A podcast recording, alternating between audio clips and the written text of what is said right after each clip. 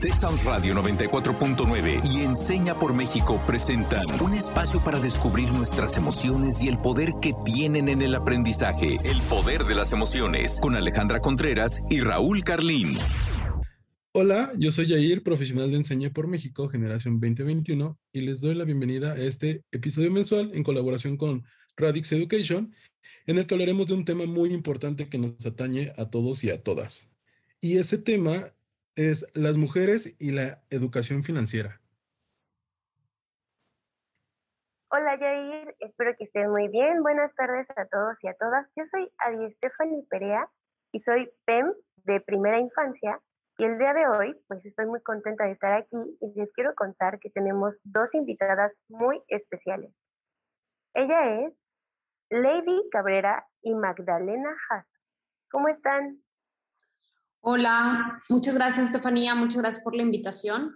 Em, efectivamente, soy Lady Cabrera, también fui profesional de Enseña por México, generación 2014, y actualmente soy cofundadora de Casa Mujer, una iniciativa que tiene eh, la visión de eh, convertirse en la primera fintech mexicana en ofrecer créditos a mujeres que reciben su ingreso de la economía informal y que han sido eh, excluidas del sistema financiero convencional. Entonces me da mucho gusto estar aquí el día de hoy y poder compartir con ustedes.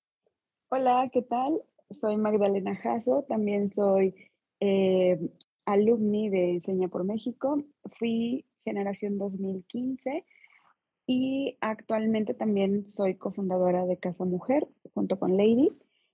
Y dentro de mi experiencia laboral he estado en los últimos años participando en capacitar y, dar talleres, eh, conferencias em, y entre otras actividades que tienen que ver con educación financiera a estudiantes, a mujeres, a, sobre todo personas que no son atendidas o no son incluidas en el sistema financiero y a ese tipo de poblaciones a la que he estado atendiendo. Em, y pues de profesión soy economista. Muy buenas tardes. Para empezar a hablar eh, del tema que, vamos a abordar el día de hoy, me gustaría que iniciáramos em, con esta pregunta de cómo te sientes cuando piensas en dinero. Magdalena, creo que me siento súper bien cuando, cuando pienso en dinero. Sin embargo, también es como un poquito de preocupación en el sentido de que tengo como que distribuir mis gastos, bueno, tengo que distribuir, tengo que pagar y todo me tiene como, como que alcanzar. Y muchas veces es como de, ajá, no, no puedes gastar más o no puedes comprarte algo que se te antoja porque descuadras como toda la organización que ya tiene este dinero, entonces, híjole, es como, como una responsabilidad. Se siente bien padre que llegue la quincena y te paguen, pero así como te pagan muchas veces se va o al menos así me pasa a mí. No sé, Steffi, ¿tú qué, qué piensas cuando sientes, más bien, qué piensas cuando escuchas dinero? Híjole, Yair, a mí me pasa exactamente lo mismo que a ti.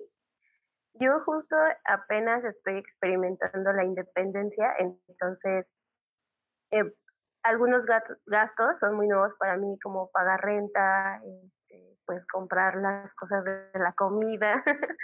Entonces, la verdad no siento que me va mal, pero creo que algunas veces me doy lujos que de pronto digo, híjole, pues ya, disfrútalo hoy, ¿no? Y la verdad es que me gustaría mucho aprender cómo a materializar una economía más fluida para que no esté como eh, haciendo cortes de lo que quiero y o lo que me gustaría tener. Entonces, pues, estoy muy interesada de saber qué piensa Magdalena y Lady de todo esto. Muchas gracias por sus eh, respuestas a ambos.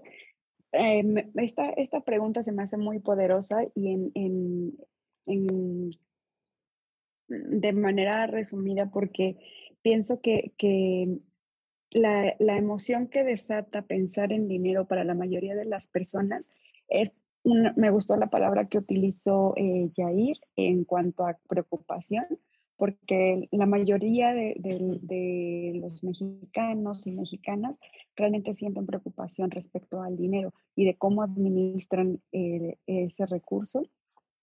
Y, que afortunadamente para algunas personas sí es, eh, llevan ciertos registros o llevan cierta em, orden, por decirlo entre comillas, para poder em, hacer sus pagos o hacer su, la manera en cómo, cómo distribuyen su, cómo administran esto, ¿no?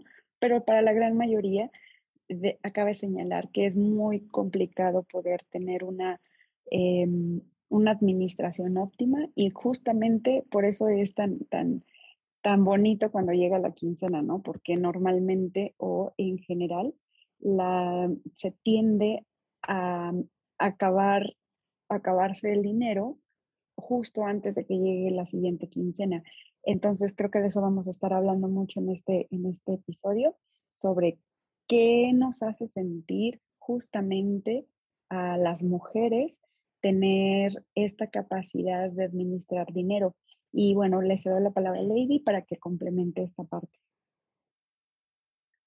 Muchas gracias, Magdalena. La verdad es que los escucho y me siento totalmente identificada con ustedes. Si bien hoy por hoy cuando escucho hablar de dinero, pienso, me emociona porque pienso en oportunidades, pienso en prosperidad, pero no siempre ha sido así. Yo también pertenezco a esas estadísticas de las que habla Magdalena Em, reconozco que la primera vez que comencé a, pensar en un tema de, ahorro e inversión fue recién egresada de la carrera. Y mi primer em, eh, inversión que realicé, pues la hice en un producto que la verdad entendía muy poco. Y la razón por la cual entendía poco es porque me daba vergüenza preguntar me da vergüenza que la gente pues supiera que soy que tenía una carrera universitaria y que en realidad no conocía los productos financieros o que tenía muchas dudas respecto a cómo funcionaban el tema de rendimiento o el tema de ahorro. Entonces, em, creo que algo que me, me, me, hizo también darme cuenta es que en México y en muchos países en el mundo, sobre todo los países en desarrollo, las mujeres y también las personas que han sido vulneradas a lo largo de su, de, de su contexto em, se sienten menos em, seguras de recibir o, de pedir apoyo, asesoría eh, financiera por vergüenza. Y, y, parte de eso es que, es que nace la, la, la idea de, de de Casa Mujer y la idea de poder ayudar a que las mujeres em, tengan igualdad de oportunidades para que justo esta relación con el dinero significa, signifique oportunidades y prosperidad para ellas. Wow, es súper importante y súper poderoso lo que nos comparten. Y la verdad es que yo sí aplaudo mucho esa iniciativa que, que tienen, como de los productos financieros. Bueno, la verdad es que no soy como muy experto en eso, pero la neta, es que están haciendo algo muy padre. Y pues bueno, siguiendo la línea eh, de la cual estamos platicando y todo lo que tiene que ver con el dinero, las invito a que desbloqueemos algunos mitos. Gracias, Jair, por darnos la entrada a esta sección y les voy a contar cómo está la dinámica. Yo voy a mencionar algunos enunciados. Jair nos contará desde su experiencia si considera que es un mito o una realidad y Lady o Magdalena nos compartirán su opinión de si estamos en lo correcto o no. ¿Están listos para desbloquear algunos mitos? Vamos, Estefi, vamos a desbloquear. Súper. Mito número uno. Bueno, mito o realidad número uno. ¿Las mujeres no son buenas manejando el dinero en las finanzas? A ver, Jair, cuéntanos. Yo creo que es totalmente un mito. O sea, las mujeres son muy buenas, desde mi experiencia, creo que son muy buenas para manejar el dinero. O sea, ellas pueden hacerte rendir un billete de 100 pesos así y te pueden hacer de comer y todavía hay como para comprar otras cosas. La verdad es que creo que las mujeres tienen muchas habilidades y son buenísimas para, para esta parte de las finanzas. Pero bueno, eso lo pienso yo. Mejor le preguntamos a, a Lady ¿Qué onda? Si, si realidad si es un mito o es una realidad. Totalmente, Jair. Es un mito. Em, las mujeres, eh, como bien lo dijiste, em, han demostrado que tienen una gran capacidad de ahorro y de administración. Sin embargo, lo que sí es una realidad es que cada vez hay menos oportunidades para que ellas puedan acceder a ciertos productos que les beneficie, que les permita no solamente ahorrar y administrar su dinero, sino también invertir. Em, desafortunadamente, em, cada vez hay, hay, hay, más, hay más productos eh, financieros que están orientados hacia, hacia los hombres pero hay algunos países que han diseñado no solamente productos financieros que se adecúen a las, a las necesidades de las mujeres, sino que además em, eh, ofrecen guía y soporte a las mujeres para que se sientan con mayor confianza eh, para llevar a cabo cualquier meta que tengan de ahorro o de inversión. Em, entonces, es totalmente un mito, eh, pero es, nosotros deseamos que haya cada vez más oportunidades, tanto en la banca comercial como iniciativas públicas, que justo ofrezcan esta asesoría para que las mujeres tengan mayor oportunidad de hacer crecer su patrimonio. Muchas gracias por esto que nos compartes, David. La verdad es que te escucho y me surge la reflexión de estas oportunidades que mencionas y creo que a veces son desiguales, sobre todo porque hablar de finanzas y de inversión y todo esto que nos han contado, a veces parecería que son categorías que las mujeres no entendemos o que no nos involucran. Y entonces vamos por nuestros, nuestra siguiente frase que dice, a las mujeres ni todo el amor ni todo el dinero. ¿Qué dices, Jair? ¿Es mito o realidad? No sé. Ah, no, es mito. Creo que justo son, tan buenas administrando y llevando como las finanzas que, que, ajá, pienso que si quieres ver rendir tu dinero, al menos en la casa, o quieres como tener el control de eso, dale como el, control de tus gastos a, a, una chica o a tu mamá o a tu pareja y verás que el flujo del dinero es como bastante diferente. Del amor, no sé. Pero del dinero, justo sí, son, son muy buenas administradoras y, son, ajá, lo traen como en la sangre, son buenísimas administrando y sobre todo haciendo como proyecciones a futuro, porque uno como hombre o hablando desde de mi perspectiva es como de, bueno, pues aquí lo tengo y voy a comprar esto, ¿no? Pero nunca me había puesto a pensar que quizás el día de mañana voy a necesitar algo o se me viene un imprevisto y pues no tengo dinero porque no tengo justamente esa educación financiera y no ahorro. Pero bueno, vamos a preguntarle a Magdalena, ella que nos dice esta parte de a las mujeres ni todo el amor ni todo el dinero. Muchas gracias, Jair. Eh, precisamente esta, ah, este dicho popular me, me, me hace mucho sentido ahora que hablamos precisamente de de las mujeres y educación financiera. Eh, históricamente las mujeres han estado em, de alguna manera eh, aisladas en cuanto a obtener este tipo de información o este tipo de educación inclusive, ¿no? Históricamente las mujeres eran mm, poco educadas y en ese sentido pues limitaba muchísimo su poder de acción para poder eh, poder adquirir otro tipo de, productos financieros. Y en la actualidad, a pesar de que ya hay muchas mujeres que están, em, que son eh, o tienen niveles educativos eh, altos y que ya están más preparadas, sigue existiendo esta brecha de, poco conocimiento o de poca información sobre temas de, de finanzas. Y solo y hablando no solo de finanzas personales sino también de finanzas pues de negocios o, inclusive de, de, otro tipo no y que son muy necesarias para, para que puedan tomar mejores decisiones y no solo las mujeres. En general pues todas las personas deberíamos tener este tipo de, de conocimientos y este este esta frase particularmente me parece que, ha sido un, mm, una manera de, mantener a las mujeres de cierta manera eh,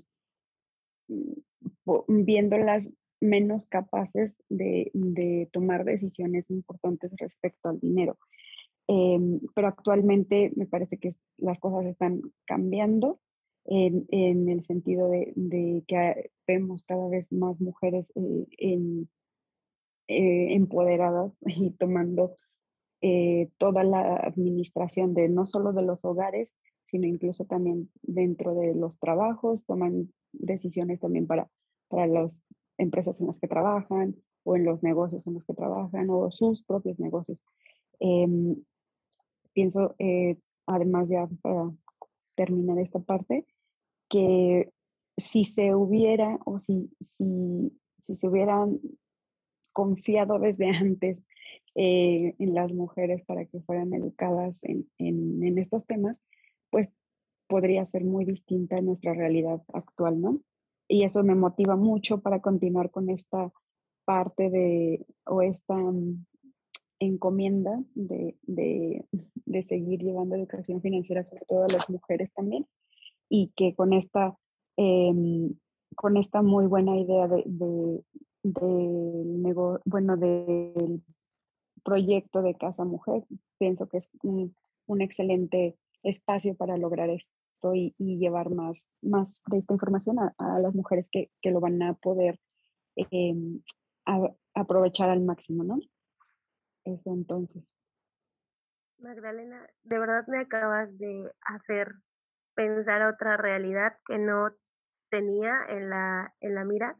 Justo esto que nos cuentas, ¿no? De la libertad financiera de las mujeres, pero de una manera activa, ¿no? De una manera también en donde todas las mujeres decidamos tener esta libertad financiera, ya sea en el ámbito profesional o para nuestro crecimiento económico, haciendo, pues teniendo como justo esta libertad financiera de no depender solo de un sueldo o de pues lo que te pueda dar la pareja, ¿no? En caso de las que eh, tengan ese rol, pero justo que sea una decisión activa y que sepan que también desde sus recursos y que tienen toda la decisión y toda una fortaleza para justo crecer de manera financiera. De verdad, no sé, este tema me gusta mucho. Y pues vamos con nuestro tercer enunciado, está un poco fuerte, pero dice, las mujeres como las escopetas cargadas y en la cocina. ¿Qué dices, Jair? ¿Es mito o realidad? No, totalmente es un mito y creo que, eh, ajá, deben de ir desapareciendo como esos enunciados o como esos dichos eh, cargados como de, de vibras no padres y más cuando estamos hablando justo de la educación y educación parte como del respeto y todos somos seres humanos, entonces seguro sí, las mujeres eh, como las escopetas, pero dirigiendo empresas y como bien lo decía Magdalena hace rato, eh, esta parte de, de, empoderadas y quizás si está en la cocina es porque es la chef y es la dueña como del restaurante, ahí sí estaría como muy padre. Entonces yo considero que, que no. Afortunadamente eh, tenemos muchas chicas que están estudiando, que están eh, terminando sus, sus estudios universitarios. Hay cada vez más chicas en, en puestos directivos, eh, puestos muy estratégicos y la verdad es que a mí me, me gusta mucho eso. Entonces, totalmente mito. si van a estar eh, como las escopetas cargadas, justo es para dirigir una organización y si van a estar en la cocina, justo es porque son las chefs del lugar. Ellas, ellas y, y ustedes como chicas, pues justamente tienen que tener una participación más activa como la tienen y creo que también muchos de nosotros, y hablando como por, por el género masculino, tenemos que hacer visible que sin la ayuda de las chicas, pues no, no, llegamos como a, a, muchos lados. Pero bueno, Lady, platícanos un poquito sobre este enunciado. Y desde luego pensar que las mujeres solamente tienen un, una participación efectiva dentro del hogar es un mito. Eh, y no solamente lo, dice, lo digo yo y lo dice Yair, eh, lo dicen los datos estadísticos. Según, según cifras del Laboratorio de Análisis en Comercio, Economía y Negocios, hoy por hoy en México las mujeres contribuyen a más de 9 millones de pesos a la economía del país diariamente. Eso es solamente las mujeres que trabajan en el sector informal. Todavía faltan las mujeres que trabajan dentro del sector eh, formal. Eh, de igual manera, eh, hay información estadística que, que, nos indica que casi 10 millones de hogares en México son, eh, viven gracias a el ingreso de una jefa de familia, es decir, la mujer es la persona que trae la cantidad de dinero más significativa para el sustento del hogar. Entonces, completamente un mito. Em, otra vez, desafortunadamente, em, se les ha excluido de ciertas oportunidades de acceso a servicios financieros, acceso a banca, acceso a asesorías. Em, que les permitan tener una mayor participación y un mayor em, éxito en, su manejo de finanzas, pero em, eh, tiene una contribución a la economía muy significativa. Y eh, Magdalena también tiene unos datos súper interesantes que nos puede compartir. Sí, muchas gracias, Lady. Y, justamente esta parte creo que es de mis favoritas, eh, porque afortunadamente el cambio histórico que ha pasado a lo largo de, la trayectoria del, mercado laboral para las mujeres ha incrementado. Sin embargo, al, todavía 2021, solo 3 de cada 10 mujeres participan en el mercado laboral, en comparación de 7 de cada 10 hombres que lo hacen. Pero eh, hay, algún, hay una nota que salió justamente en Forbes y decía que, que si las mujeres incrementaran o, o, siguieran sumándose al mercado laboral, el PIB podría aumentar en un 70% para el 2025, ya que tan solo el trabajo de las mujeres también aporta cerca de 60 millones de pesos diariamente. Eso hablando ya con datos de, de, mercado formal, ¿no? Y algo que mencionaba Lady también súper interesante, que tiene que ver con el mercado eh, informal. Justamente em, está bien interesante que el 26% de las trabajadoras son emprendedoras em, y que de esas, de esos 26% de mujeres emprendedoras en el país, 82% son esto, o están localizadas en esta parte de informalidad. Y una de las causas por las cuales no acceden al mercado laboral formal es porque no tienen esta educación financiera o no tienen este acompañamiento estrecho que pueda ayudarles a formalizarse. Y también creo que todos estos estudios están enfocados a que más mujeres puedan formar parte del mercado formal. Muy bien, súper interesante lo que nos comparten y, la verdad es que quiero nuevamente hacer mención de que están haciendo una chamba súper, súper importante y, y ajá, seguro van a ayudar a muchísimas mujeres con, con ese proyecto. Y justo llegamos a esta parte de, pues, ¿qué desbloqueamos hoy? Para mí escucharlas fue bastante agradable y también fue como un golpe de realidad. Si bien es cierto que tenemos como más mujeres eh, preparándose y como en el, en el campo laboral, como bien lo mencionan ustedes, hay como este nulo acceso o muy poco acceso a, los productos financieros.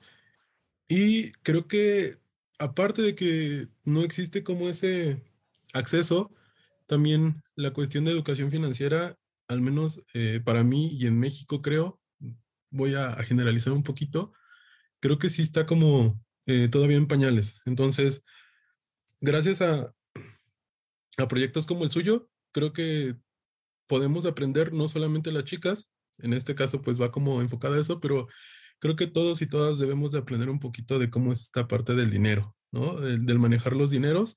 Y justo me voy con eso, que las mujeres necesitan ser más visibles en la participación económica de nuestro país y reconocerles todo el esfuerzo que están haciendo y también ya, o sea, ya, ya basta de, de esos eh, dichos, por ejemplo, ¿no? O sea, necesitamos sí o sí que ellas puedan manejar grandes empresas. Incluso estaría muy interesante y creo que sería una muy buena opción que nuestro próximo gobernante o gober ¿sí? sea mujer, que sea una presidenta. Creo que muchísimas cosas en nuestro país y en nuestra sociedad pueden cambiar. Pero bueno, Lady, coméntanos, ¿qué te llevas de esta sesión? Gracias, Jair. Pues creo que para mí lo más importante es em, esta, estos espacios donde podemos em, dialogar sobre la importancia de la educación financiera y desbloquear justo esta, estos, estos sentimientos negativos hacia el manejo de las finanzas, ¿verdad? Em, desafortunadamente en México y en muchos países el, el, miedo hacia el uso del dinero o hacia la administración del dinero no es exclusivo de las clases bajas, también es algo que hemos visto en, egresados de universidad o personas con una carrera profesional. Entonces, creo que en la medida en la que evidenciamos más la necesidad de em, llevar espacios de educación financiera, es mucho más, vamos a tener un mejor impacto. Eso es, eso es eh, uno. Pero la otra también es que nosotros también eh, tenemos que alzar la voz hacia, los espacios de, em, hacia los organismos comerciales y financieros para que los productos que, que, ofrecen sean mucho más fáciles de entender y mucho más digeribles para el mercado común, porque creo que muchas veces estos productos financieros son, ponen, mucha, ponen mucha responsabilidad en el, en el cliente final, ¿verdad? Que entender el CAT y la, y, la tasa de interés y em, temas de inversión y temas que son complejos, que tienes que tener una maestría en finanzas casi para entender tu crédito hipotecario. Entonces, es, es otra cosa que también nosotros desde la sociedad civil y desde las empresas sociales tenemos que empujar para que haya productos financieros mucho más amigables a, a, la mayoría de la población. Lady, qué bueno que nos cuentas sobre esto y que pones el, el acento en que em, en colectivos eh, como ustedes vamos a aprender de los temas de finanzas, sobre todo con un lenguaje que entendamos. Y justo lo que yo desbloqueo es que es necesario acercarnos pues a estos espacios como los que ustedes ofrecen para aprender sobre finanzas, porque de verdad no está lejano a nuestra acción y creo que como bien decías, es necesario ya dejarle de tener miedo al éxito, sobre todo eh, las mujeres, creo que eh, estamos en un punto importante en donde es casi, casi de verdad una necesidad descubrir la libertad financiera, pero desde la participación, la acción y la decisión. Y creo que esta libertad financiera también va apoyando otro tipo de libertades eh, que le corresponden pues a la mujer y justo ir generando como estas redes de apoyo. Se me hace como súper fundamental. Y en el tema de hombres y mujeres, también creo que sería como importante una especie de dualidad financiera. Me refiero, por ejemplo, como a la pareja o algo así, en donde ambos tengan pues esta educación y busquen este crecimiento y donde la acción sea mutua. Entonces, la verdad es que este tema me encantó.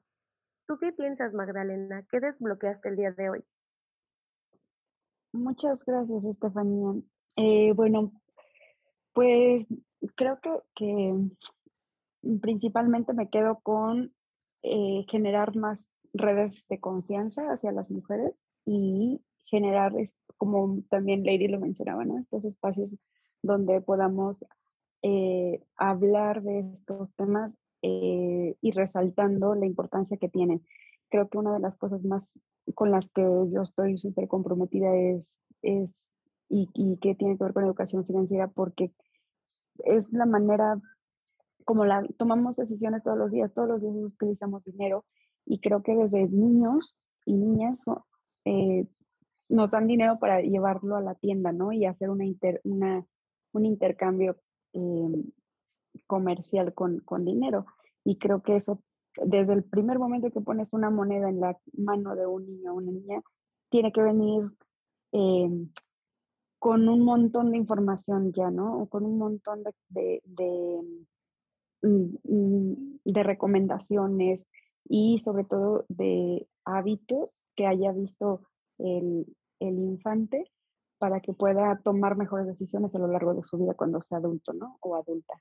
Y, y por eso para mí es fundamental hablar de estos temas y, pasar el, conocimiento de una manera como también Estefanía lo mencionaba, que tiene que ver como más digerido, más, eh, más accesible para todos y que, y que sea una manera en que todos le veamos la utilidad y no le tengamos miedo, que no se genere más eh, ese sentimiento de incertidumbre hacia el dinero y, de miedo para utilizarlo y, desbloquear esos eh, uso de otros instrumentos financieros y que todos podamos ser capaces de utilizarlas, ¿no?